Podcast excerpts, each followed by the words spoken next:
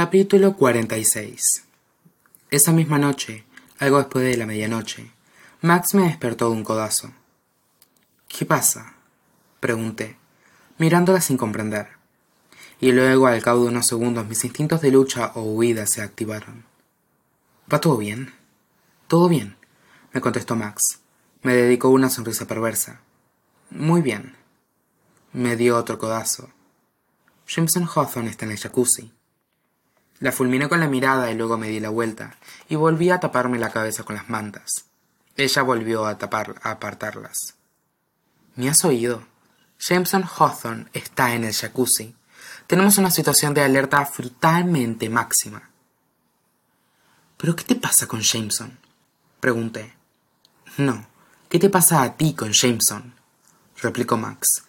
Por motivos que no podría ni empezar a explicar, no le eché a patadas de la cama y respondí su pregunta. No me desea a mí, le dije a Max.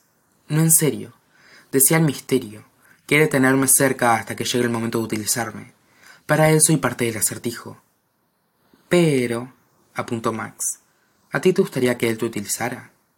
Pensé en Jameson, en cómo le brillaban los ojos cuando él sabía algo que yo desconocía, en su sonrisa torcida, en cómo cubrió mi cuerpo con el suyo cuando nos dispararon, nos dispararon en el Blackwood, y en cómo tiempos después acunó mi rostro entre sus manos, cuando el ruido de los fuegos artificiales me llevó a recordar momentos oscuros.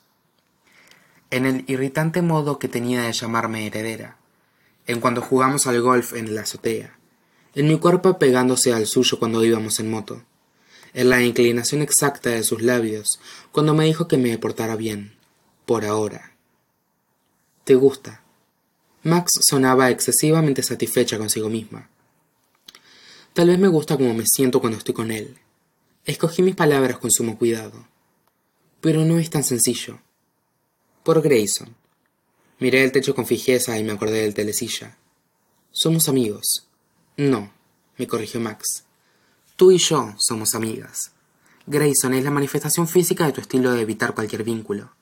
Él no se permitirá desearte. Tú no quieres decir que te deseen. Todo el mundo está al alcance de todo el mundo.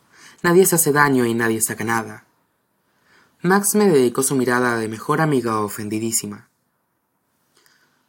Ay, ¿y a ti qué te importa? le pregunté. ¿Desde cuándo estás tan implicada en mi vida amorosa? En tu falta de vida amorosa, me corrigió Max de nuevo, y luego se encogió de hombros. Mi vida ha estallado. Mis padres no me cogen el teléfono. Tampoco dejan que mi hermano me hable. Ahora mismo solo te tengo a ti, Abe. Quiero que seas feliz. ¿Has intentado llamar a tus padres? No quería presionarla demasiado, pero quería estar a su lado. Max bajó la mirada. Este no es el tema. El tema es que Jameson Hawthorne está en el jacuzzi. Se cruzó de brazos. Así que, ¿qué piensas hacer al respecto?